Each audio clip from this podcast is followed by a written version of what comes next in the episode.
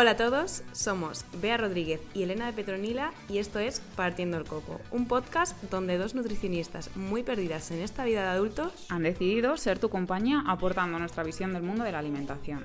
y de la salud en general. Y con un poco de chispa, ¿no? Claro, claro. Salud y humor en un podcast. No sé, Tría, probamos. He dicho Tría. es vida.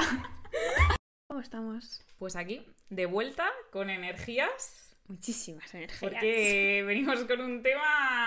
Madre mía, vaya tema. Candente. Sí. Que puede levantar cierto resquemor. Sí, algunas ampollas ya hemos levantado y hemos pasado solamente de refilón por el tema.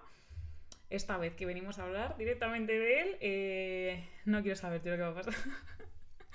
Tengo Sí. miedo. Bueno, no sé, también te digo que, que, o sea, al final, los- o sea, que se sienta ofendido es problema un poco de, un poco de él, porque, o sea, al final eh, es importante, ¿no? Es la salud y hablamos de salud pública y en este caso, ¿de qué vamos a hablar, Elena? Porque no lo hemos dicho. Pues venimos a hablar de la alimentación en los colegios. ¿Vale? Tremendo tema, ¿eh? Sí. Aquí hay un poco de todo para todos. Efectivamente.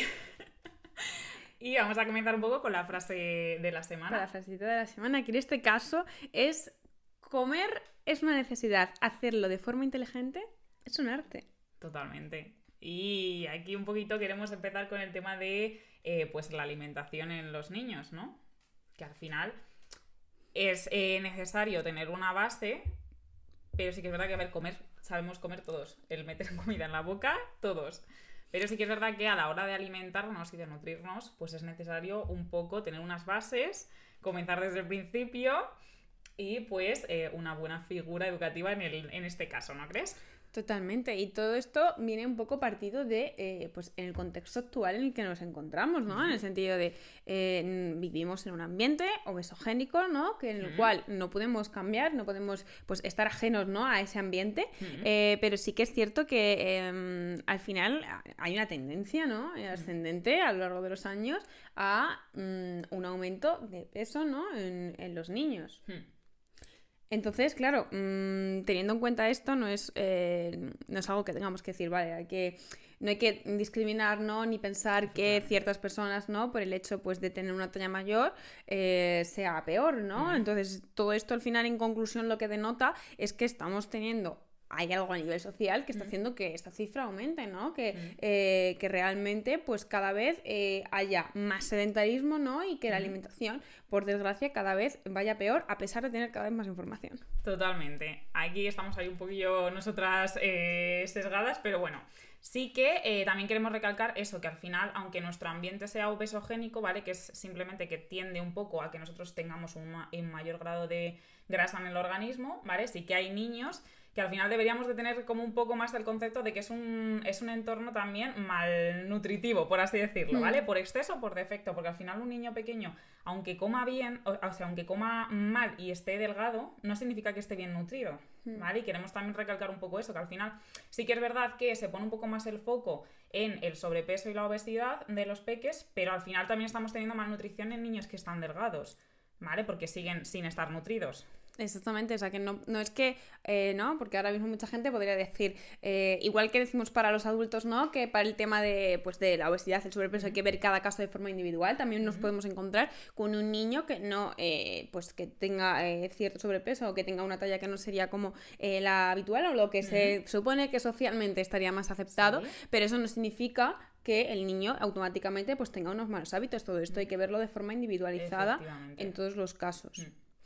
Que ahí yo quiero recalcar el hecho de que muchas veces eh, nos pensamos que somos la excepción o nos pensamos que nuestros hijos son la excepción y a lo mejor sí que es verdad que ese sobrepeso o esa obesi- obesidad viene derivada de unos malos hábitos en toda la familia, ¿vale? Que no es porque digamos, eh, sí, evidentemente hay niños que puede que tengan obesidad, pero porque sea su constitución, ¿vale? Y no significa que sea un niño que esté malnutrido, pero no todos, ¿vale? Porque muchas veces pensamos, bueno, pues el mío es la excepción y nosotros comemos medio bien. Bueno, vamos a ver qué es más o menos comer medio bien, ¿no?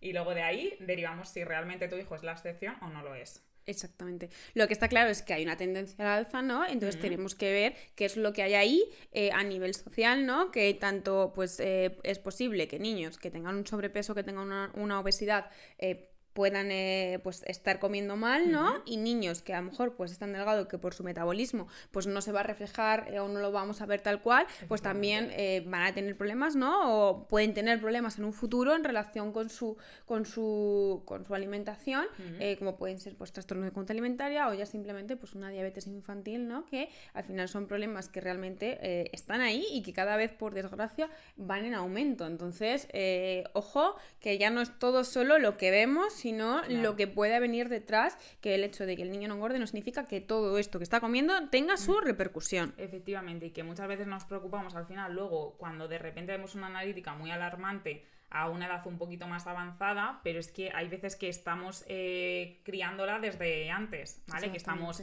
alimentando, por así decirlo, esa diabetes y tenemos un peque con unos niveles de glucosa que dices, eh, vamos a ver que esto no roza especialmente lo normal y mm. esta diabetes no sale de la nada, ¿vale? Que sí que es verdad que hay una diabetes tipo 1 que sí que se puede generar, pero eh, no suele ser el caso de lo que nos estamos eh, viendo en consulta. Claro, no suele ser lo que se ve habitualmente y en todo esto tenemos que tener claro, ¿no? Pues que al final el, en cierto modo, ¿no? La obesidad y el sobrepeso pues viene influenciado por el sedentarismo y por unos malos hábitos, pero que hay que ver pues todo más englobado desde un contexto, ¿no? socioeconómico, desde un contexto político, desde un contexto educativo, que al final es lo que hace, ¿no? Pues que esa educación esté o no esté, ¿no? Que en este caso que ahí nosotras queremos pues meter un pelín la cuña publicitaria de que evidentemente en los institutos igual que hay clases eh, o que hay charlas de formación sexual, también puede haber bueno, charlas. espero que las haya, sinceramente. no sé si las habrá en todos o no, sinceramente. Yo... yo creo que sí, que casi siempre suele haber alguna, alguna charla, pero de alimentación, por favor. Eh, porque al final se está viendo que, uno, si no comemos bien desde pequeños, podemos arrastrar y coger todos los factores predispositivos. Eh, vale. Desde pequeños están viendo, uno, que podemos coger todos los factores que predisponen a una persona a tener un TCA por no saber bien comer y que acabemos, por así decirlo, haciendo un cherry picking de eh, mm, comentarios hacia la comida que son mentira, mitos, eh, y etcétera, y todo eso es un caldo de cultivo para que a la larga tengamos un TCA. Y si no tenemos la formación suficiente en los colegios para desmentir eso, es que al final, ¿cómo vamos a ponerle freno a hmm.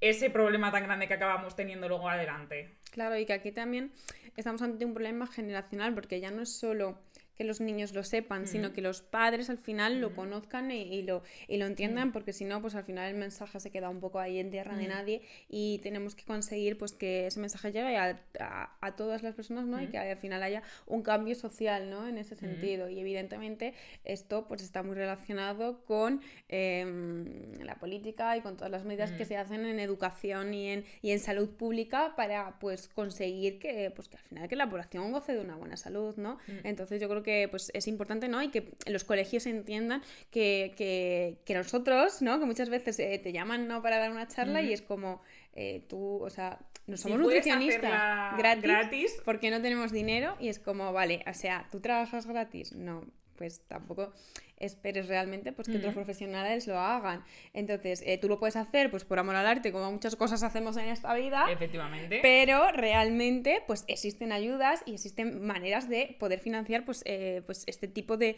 programas de educación, ¿no? Que, realmente pues pueden ser, salen un poco ¿no? de todo lo, lo, que den en el día a día y también ayuda a los niños pues a, conocer algo más, ¿no? Y cosas que luego son realmente importantes, ¿no? En el día a día de la vida adulta, el, saber de alimentación y te das cuenta que no, bueno, como eso pasa con muchas otras cosas en educación, ¿no? Que luego las cosas como más básicas o más mm. importantes de la vida se quedan un poco cojas, ¿no? Y que luego los profesores también, que al final son los que más contacto tienen con los niños, te encuentras de repente con un niño que estás viendo que está teniendo comportamientos un poco raros con la comida o algún niño que dices, ojo, este niño no está teniendo una buena relación con la comida o está denotando algo por ahí abajo, ¿vale? Y el propio profesor no sabe cómo actuar, porque es que nadie le ha enseñado.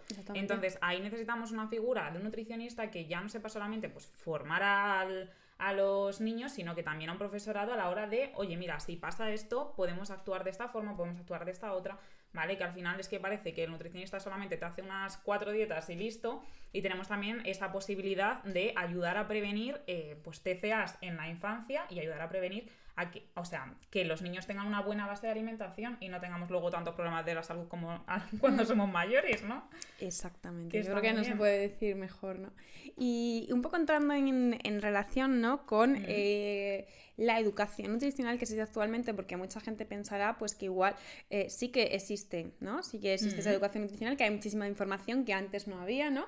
Y aquí bajo nuestra mm, tremenda opinión, sinceramente, eh, pensamos eh, que hay como tres como tres grupos, ¿no? O como que pensamos, porque al final eh, podemos estar, podemos caer en el sesgo siempre, ¿no? De pensar que, pues que ahora la alimentación es peor que antes o que realmente no porque hay más información y bueno, al final yo creo que aquí hay un poco de todo, ¿no? Hay los que igual no se complican la vida y no tienen como a lo mejor sí saben que la alimentación es importante, ¿no? Porque al final todos lo sabemos que la alimentación es importante, pero no prestan atención a la alimentación, no piensan que sea algo que vaya con ellos. Sí. Luego tenemos a la gente que mm, obsesión no máxima, esto es veneno, esto no se puede comer.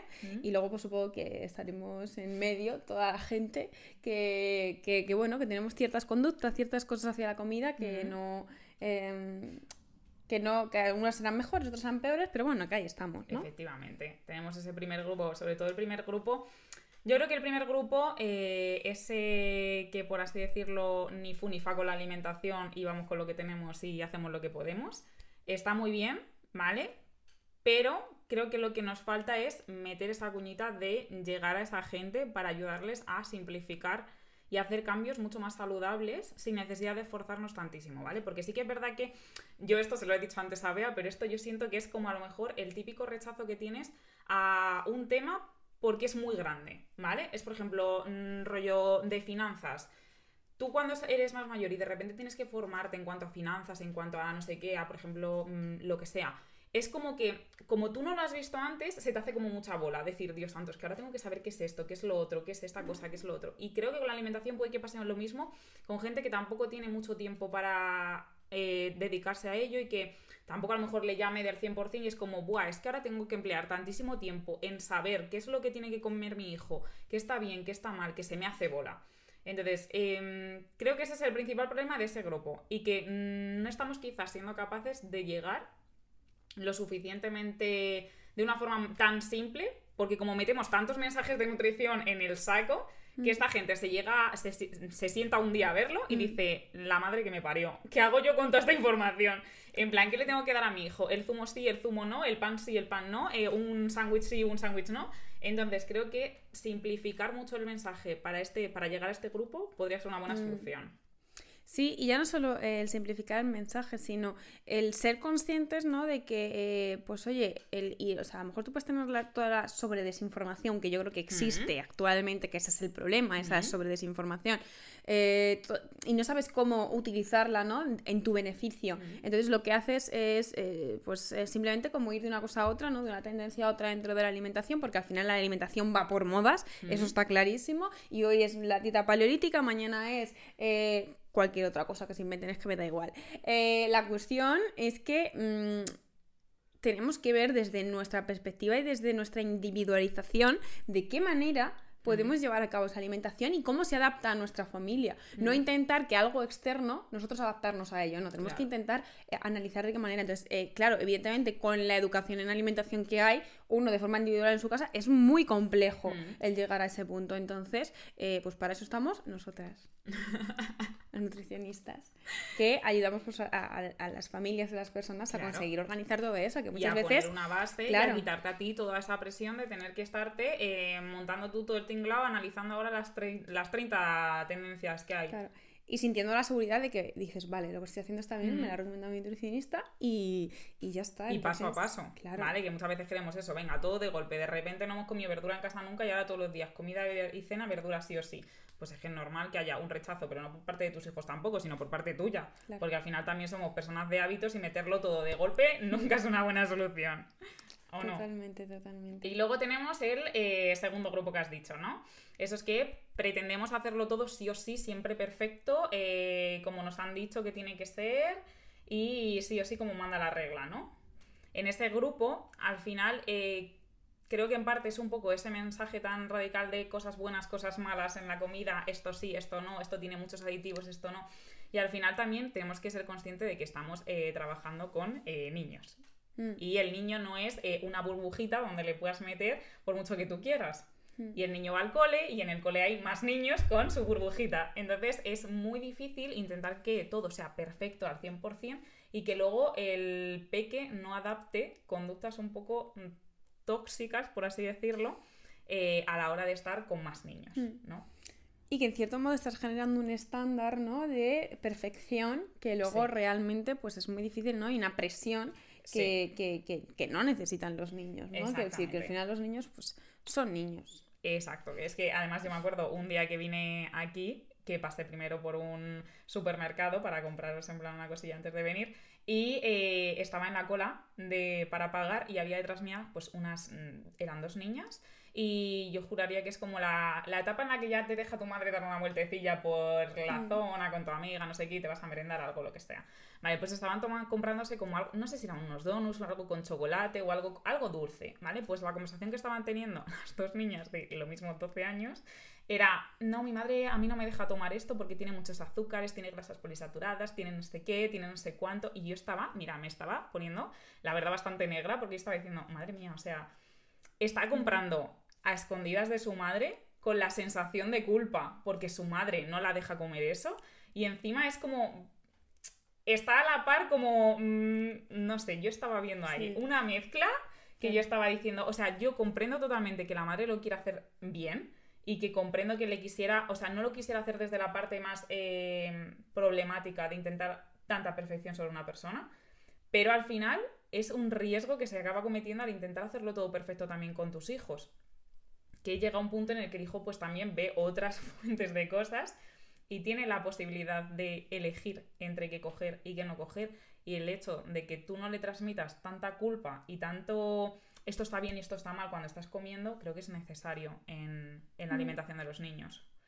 Así que ese segundo grupo yo mm, le tengo un poco de reticencia también, ¿eh? Sí, pero al final eh, es fácil, entre comillas, en la sociedad actual llegar a ese punto eh, con los mensajes que hay. O sea, es que depende. O sea, al final es fácil que te puedas obsesionar con ciertas cosas Sí. si es- consumes mucha información de, de- Claro. del mismo tipo. ¿no? Y pensar que eso es como la única verdad. Y, y bueno, al final, pues que te comas unos donuts un día puntual no va a generar ningún efecto, ¿no? Es como al final, tanto una cosa como otra, pues todos los extremos son malos, ¿no? Claro, pero es como cuando nosotras éramos niñas. ¿Cuántas veces tenías tú chucherías para tomarte en una semana?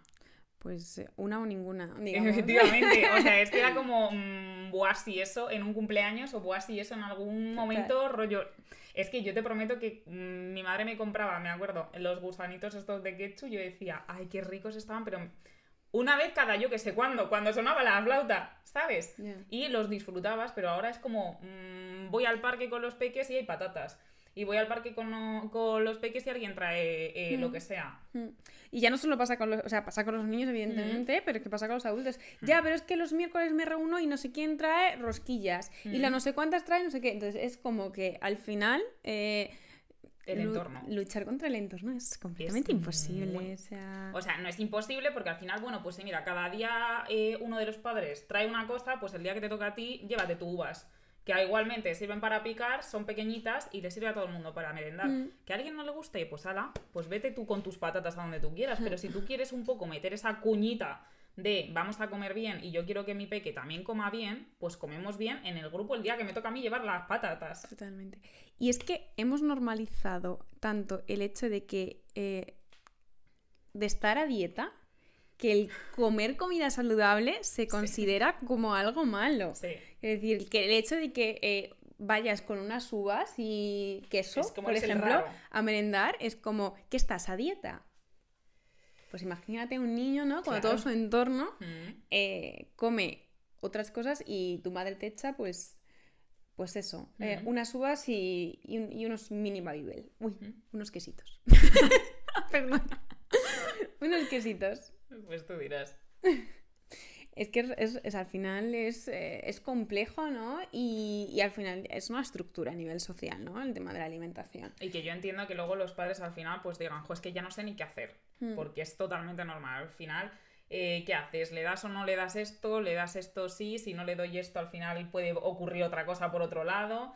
Mm, sí, ¿vale? O sea, sabemos que es súper complicado, pero tener una buena base en casa de alimentación y que luego cuando salga fuera sepa él también regularse y sepa él decir, bueno, esto no porque mm, a lo mejor no me apetece, o esto sí porque hoy sí me apetece porque estoy en un cumpleaños y voy a celebrar. Es que da igual, pero que al final también el peque tenga esa base de decir, yo en casa como de normal esto, pues si salgo fuera también voy a comer eso. Mm. Y no voy a... No, es que como en casa... Eh, siempre hay palitos de merluza, pues me creo que los palitos de merluza son la hostia y que son saludables y que puedo comer eso fuera también. ¿vale? Pero si de base sabemos que es un pescado lo que tenemos que comer, pues es más fácil que el peque lo reproduzca fuera, ¿no? Totalmente. Y al final, dentro de todo esto, tenemos que tener en cuenta un poco, pues, cómo se estructura, ¿no? La, la alimentación dentro del, del día a día, ¿no? Porque al final, pues, eh, es complejo, ¿no? El día a día, pues muchas veces nos atropella, entonces tenemos que saber eh, cómo actuar en determinadas cosas, ¿no? Y por eso vamos a analizar desde aquí cómo, día a día. cómo debería ser, o sea, cómo, debería ser, no, porque no hay nada escrito, sino Exacto. una forma como de intentar entender un poco el día a día, ¿no? Empezando desde lo más importante, ¿no? Que es el desayuno, que sabemos desde aquí que es una batalla muy grande para muchos padres, el, el, hecho de desayunar, ¿no? Y de, y de decir, vale, ¿qué le doy yo a mi niño para desayunar, ¿no? Que no le apetece nada y que se levanta por la mañana eh, con, una cara larga de no quiero ir al cole, entonces el desayuno es como una tortura, ¿no? Sí. Entonces, aquí lo primero que tenemos que tener en cuenta, ¿no? Es que siempre se ha dicho, ¿no? Que hay que desayunar, que los niños tienen que desayunar, mm, ¿vale? Tienen que desayunar, si, si, realmente tiene hambre, que desayune. Eh, pero, teniendo en cuenta que le estamos dando a desayunar, quiero decir, si le vamos a dar unas galletas, le vamos a dar unos cereales azucarados, le vamos a dar una magdalena o un donut. Una rosquilla con azúcar. igual no es un buen desayuno, ¿no? Igual tenemos que, que entender que podemos tener otras opciones, ¿no? Y que realmente ese, esa, la repercusión que pueden tener esos alimentos, quiere decir, vamos a pensar que estamos hablando de el cuerpo de un niño de 4 o 5 años, ¿no? Por ejemplo, al, cual, al, cual, tú le estás dando una cantidad de azúcar mm, bastante importante, vamos a decir, eh, que va a generar un pico de glucosa bastante elevado, ¿no? Y que se lo vamos a dar a primera hora y el niño se va a ir al colegio. Todo eso, al final, eh, evidentemente hace que el niño pues esté más intranquilo, que esté más hiperactivo, porque al final tiene que gestionar todo ese azúcar en ese cuerpecito. Sí. ¿Vale? Entonces, eh, ser conscientes de que desayunar está bien, pero vamos a dar alimentos que realmente sean nutritivos, ¿no? Que puedan hacer que ese niño, mm. pues, eh, se, durante la jornada, ¿no? Del colegio, pues, eh, se encuentre bien, se encuentre saciado. Y pueda estar centrado. Y pueda estar centrado porque esa cantidad de azúcar... Em, Efectivamente, ¿vale? Es complejo. claro, aquí queremos daros eh, opciones, ¿vale? Porque al final no queremos tampoco transmitir el mensaje de no comáis esto, sin dar la posibilidad de cosas un poquito mm. mejores o steps o pasos que podemos seguir para mejorar ese desayuno, ¿vale? Que si estamos en un, en un normal que desayunemos esas galletas o esos, esas magdalenas o ese bollería, eh, que pasemos a lo mejor a unas tostadas, mm. ¿vale? Que no es necesario que sea de pan integral, ¿vale? Que si es de pan integral, fantástico, pero sé que es difícil pasar de eh, bollería a unas tostadas que no sabe dulce, ¿vale? Y pasar a unas tostadas con, si es posible, algo de proteína, ¿vale? ¿Que podemos meter algo de proteína en el desayuno porque al peque le apetece? Fantástico. ¿Que no le apetece? Bueno, pues poco a poco vamos cambiando ese producto con tantísimo azúcar a un producto con un poco menos de azúcar. Y el siguiente paso sería a un pan integral, ¿vale? Una vez hayamos podido instaurar un poco, pues esas tostadas, ¿no? Y luego ya, si queremos dar otros pasos mucho mejores, fantásticos. Pero por el principio creo que eso sería como una base bastante buena para ir mm, pasando poquito a poco de esa bollería tan alta en azúcares a algo un poquito más eh, nutritivo dentro de lo que hay, ¿no? Totalmente. Y luego ya, después de eso, pues pasaríamos a la media mañana, ¿no? Que al final, pues, es el recreo, ¿no? El recreo de toda la vida, que al final, pues, lo que te echa tu madre, ¿no? Que ahora también hay mucha tendencia con la intención de instaurar la educación nutricional en los coles, el, el, planificar, ¿no? ¿Qué es lo que tienes que llevar, ¿no? Pues eh, hoy tienes que llevar fruta, mañana tienes que llevar dulce casero y cosas así. Y al final, eh, no sabemos hasta qué punto en muchos sitios quizás se está haciendo como de forma muy obligatoria, ¿no? Es decir, que recae al final ese peso, ¿no? Sobre los, padres. de decir, pues tengo que hacer un dulce casero cuando, pues mira... Cuando a mí no me gusta cocinar. No me gusta cocinar, quiero decir, sí, ¿por, qué tengo que hacer yo un bollo? ¿Por qué tengo que hacer un bizcocho? Claro, efectivamente. Entonces, eh, y que al final muchas cosas, ¿no? Pues el, llevar algo dulce, el, a lo mejor pues cada niño tiene sus gustos, ¿no? Eh, o, o en la alimentación en casa puede ser diferente, ¿no? Entre una casa y otra. Entonces, eh, yo creo que en cualquier caso, que a lo mejor en muchas ocasiones no se hace desde la obligatoriedad, ¿no? Pero intentar, ¿no? pues presionar, ¿no? Y yo creo que al final ahí lo más importante sería informar a los padres, pues, de dar ideas, ¿no? Porque al final los padres están en mil cosas y muchas veces lo que no tenemos es imaginación. Entonces, como, vale, dar aquí 20 ideas de, merienda, ¿no? Para que eh, elijas, pues, eh, o vayas cambiando. O vayas probando cosas nuevas. Exactamente, para que vayas variando y que cada vez pues el niño tome una merienda diferente, pero que sea saludable, ¿no? Al final, que es lo más importante. Y aquí queremos eh, también recalcar que si algún peque no quisiera desayunar a la hora del desayuno porque no le apetece, es muy pronto o no tiene hambre en ese momento, que no pasa nada porque no desayune vaya al colegio y ya en el colegio a lo mejor le des tú pues eh, lo que quizás podrías haber dado en el desayuno, que sea nutritivo por favor, y que se lo tome de media mañana, ¿vale? Y si le tienes que tomar, eh, dar dos medias mañanas porque de esa forma él sí que es más tiene más apetito y tiene la posibilidad de eh, durar durante todo el día con energía, fantástico, ¿no? En lugar de estarle cargando sí o sí en el desayuno, venga, sí, te tienes que tomar sí o sí y te tienes que tomar sí o sí una madrena con un vaso de zumo de naranja pues casi preferible que no desayune y que luego a la media mañana se tome pues algo que sea un poquito más nutritivo, pero con, con, con hambre. Que, por unas horas sin comer no va a pasar nada, pero luego también ahí tenemos que ver un poco todo el patrón en global que, que, llevamos con el niño, ¿no? Y, y, realmente, pues si puede, normalmente no, normalmente no hay ningún problema, ¿no? Pero que, oye, que por ejemplo puede haber algún problema de falta de apetito o algo, que también todo tenemos que verlo y no es una cuestión de que no desayune y ya está, no, no, no, no. O sea, aquí hay que ver específicamente qué es lo que le funciona y qué es lo que le va bien a cada uno y sobre todo porque muchas veces es un hábito, quiere decir, si tú tienes el hábito, o sea, los adultos, ¿no? Pasa, tienes el hábito de desayunar, pues el cuerpo te pide desayunar por la mañana eh, y si no tienes el hábito, ¿no? Y a lo mejor mm. haces ayuno porque lo has hecho siempre aunque no supieras que existía el ayuno, ¿no? Pues mm. ahora eh, pues es lo que tú te habitúas, ¿no? Y a ti el mm. cuerpo por la mañana te levantas y no te apetece desayunar, ¿no? Pues es que los niños son iguales, que si los niños tienen sus sensaciones igual que tenemos los adultos. De hecho, las tienen mejor. que nosotros, que al final estamos muy contaminados, ¿no? Y vamos siempre en automático, ¿no? Y es la hora de comer y comemos y no pensamos realmente, pues si tenemos hambre o no tenemos hambre. Y no nos da para saberlo, realmente, porque tenemos 10 minutos para comer y, y, da gracias. Y la tienen mejor hasta que prueban cosas que no son tan buenas. Claro. Y en ese momento ya es cuando se desregulan y te piden el chocolate sí o sí antes de la comida porque al final es algo mm. que eh, activa mucho más el cuerpo y le gusta más y pues eh, lo van a preferir a que le pongas tú un brócoli con pescado, lo lamentamos.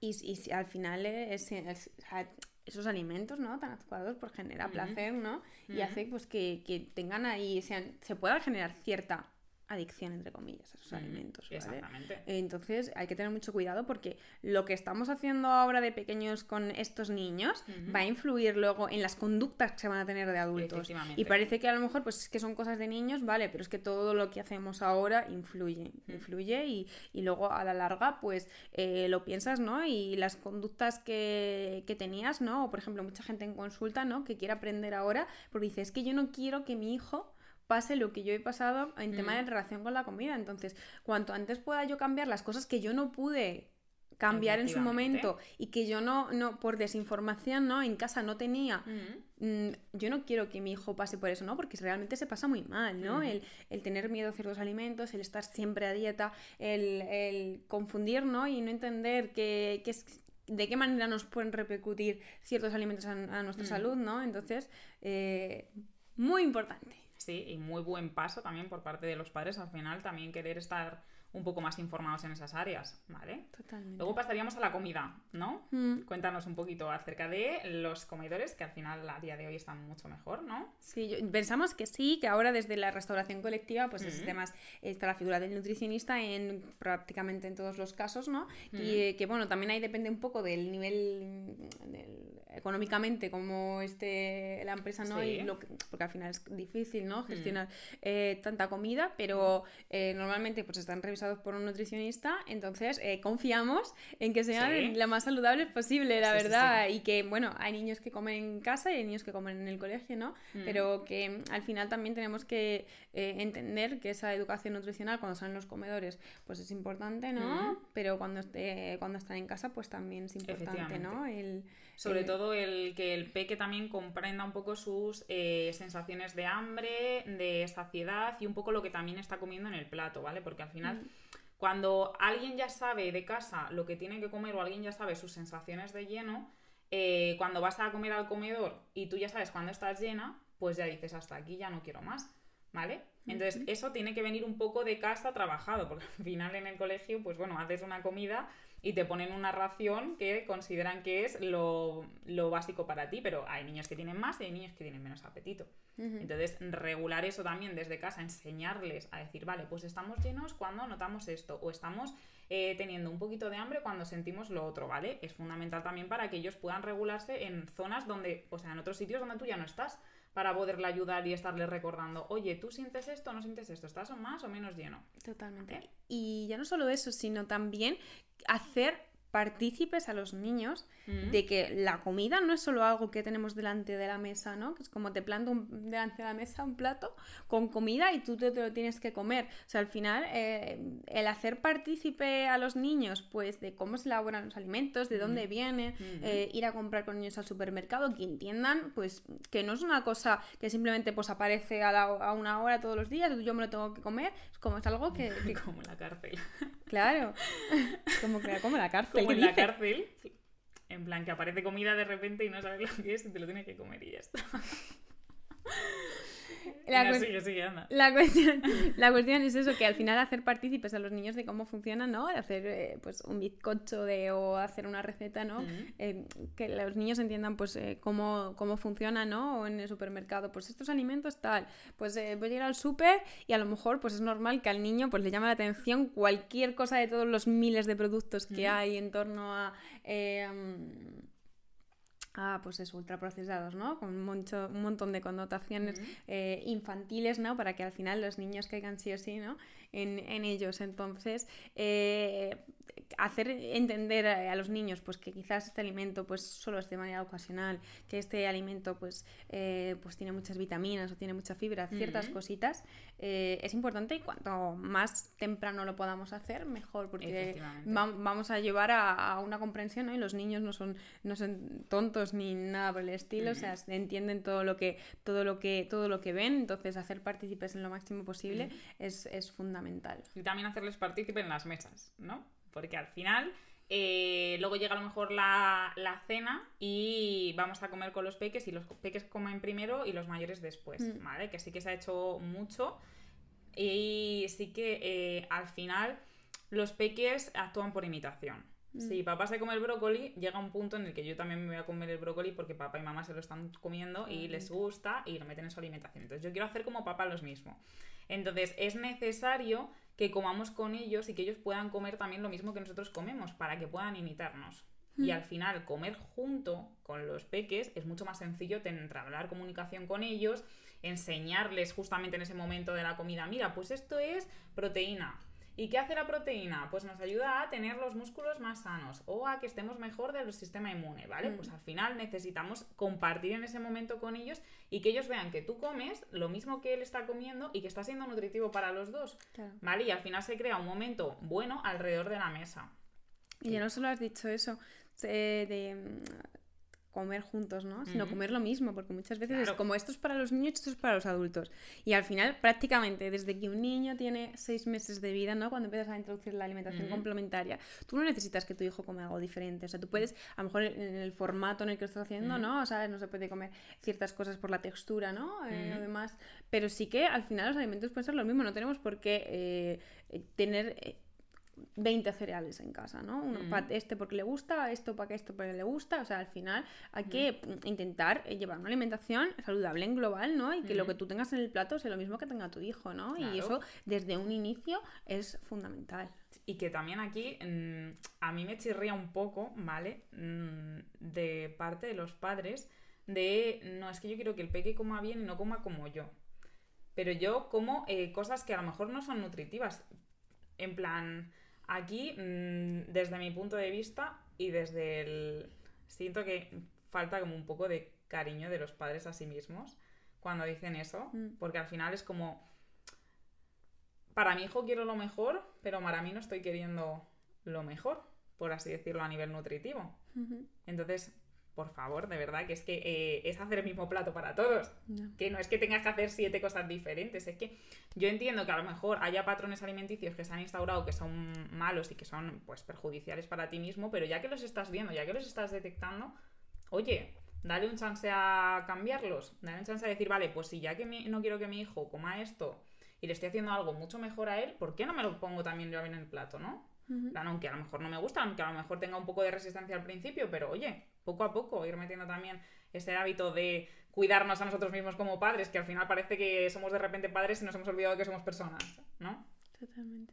Exactamente. Y es que al final, o sea, pensamos muchas veces, ¿no? Que pues el niño necesita eh, pues ciertos productos ¿no? de alimentación infantil Mm. y justamente esos alimentos son los que luego tienen mm, más carga de azúcar y más carga de alimentos que no son de productos de materias primas, por así Exacto. decirlo, que no son saludables. Entonces, eh, no necesitas, por ejemplo, que tu hijo tome eh, un yogur infantil o sea, tú le puedes dar un yogur natural. Y Está listo. bien. No necesitas que tu hijo tome un yogur con 20 gramos de azúcar.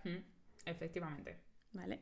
Y, y nada, y con esto eh, queríamos acabar un poco, pues volviendo a recalcar el tema de lo de los colegios, ¿no? Que al final ahí no es el único sitio donde hay que educar a un niño, ¿no? Al final en casa también un niño Mm. eh, va a aprender un montón de cosas, ¿no? Pero desde los colegios al final eh, se podría pues intentar, ¿no? Ahí de Que alguna manera que los pecos Y que los peques lleven a casa Sí. información suficiente como para que Claro. puedan transmitirla a papá. Oye, mira, papá, pues he aprendido en el colegio que esto es proteína y que esto me sirve para esto. Y que la proteína está en este alimento, en este otro y en este otro. Y al Mm. final, no solamente aprende el niño, sino que aprende papá y mamá a intentar mejorar la alimentación global en Mm. casa, ¿no?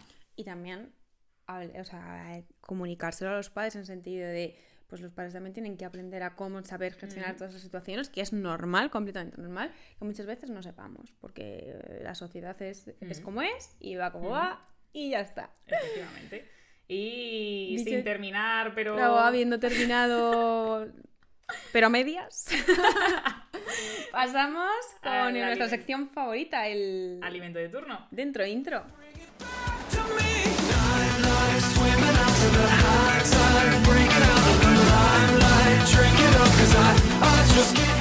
Y el alimento de turno esta vez, ¿qué nos traes? El yogur. El yogur, ¿no? ¿Y por qué el yogur en niños? Diremos, pues porque al final es un alimento, eh, bueno, porque teníamos que elegir uno para empezar. y porque es un alimento con gran cantidad de nutrientes y que muchas veces pues a los niños les gusta. Como hemos comentado antes, ¿no? Al final un niño necesita energía, ¿no? Necesita energía pues para ese crecimiento que es tan importante durante esta etapa y el desarrollo. Eh, entonces, eh, siempre hay que intentar pues que el- uno, que no lleve azúcar, ¿no? Es decir, optar por eh, yogures que sean naturales, que no sean azucarados, evitar también pues, los desnatados porque tampoco tiene mayor sentido. Al final la grasa va a generar una saciedad más importan- importante y también va a ayudar a que lleguemos a los requerimientos a nivel energéticos eh, tan importantes durante esta etapa. ¿no? Por otro lado, ¿qué más? ¿Qué es importante tener en cuenta a la hora de hablar de los yogures? Pues que tienen probióticos, ¿vale? Ujú. Esos probióticos tan importantes que van a poblar nuestra flora intestinal de la forma más adecuada posible y que van a ayudar en muchos casos a la absorción de otros nutrientes eh, fundamentales, ¿no? Para el funcionamiento de nuestro organismo. Eh, ¿Qué más, qué más, qué más? Pues luego tenemos también eh, el hecho de que, pues, que tiene muchas vitaminas y tiene muchos minerales, ¿vale? En cuanto a vitaminas tendríamos la vitamina B12, muy importante para el funcionamiento del sistema nervioso, ¿no? Y luego vitaminas del grupo B, ¿no? Como serían la vitamina B2 que contribuye al metabolismo de los hidratos de carbono, de las grasas y de las proteínas. Fantástico, ¿vale? entonces. Y por último, decir, como comentar, pues que al final eh, en los yogures, ¿no? Muchas veces hay pues eh, niños y personas adultas, ¿no? Que tenemos cierta intolerancia a la lactosa, ¿no? Y que pues retiramos la leche, ¿no? Retiramos la leche eh, y realmente con los productos lácteos o derivados lácteos como puede ser el yogur, eh, no tenemos este problema, ¿no?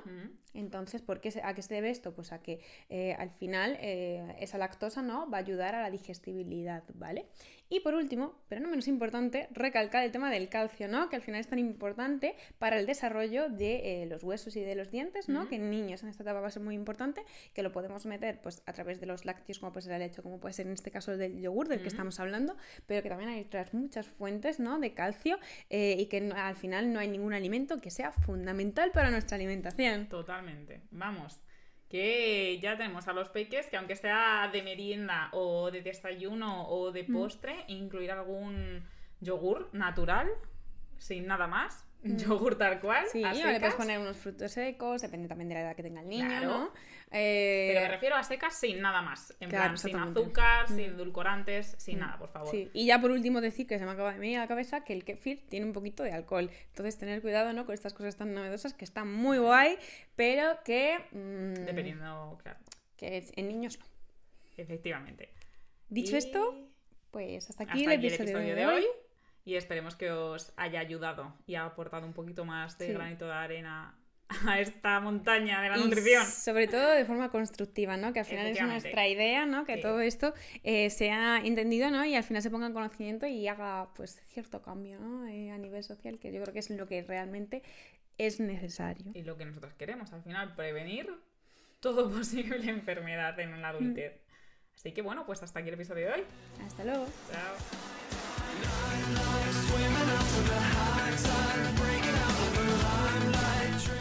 Bueno, y hasta aquí el episodio de hoy. Recuerda que somos nutricionistas. De las de verdad. de las que te pueden ayudar con la alimentación de tu hijo. Y de toda tu familia. Suscríbete, comparte y, Y, síguenos. síguenos en nuestras redes sociales. Nos vemos en el siguiente episodio. Chao. Adiós. Es que nunca lo vamos a hacer bien. Ya. Porque es que ya no sabía, digo, se ha callado, hablo yo. Siempre me salto el uno. ya, es que además, no sé por qué tenemos dos unos puestos.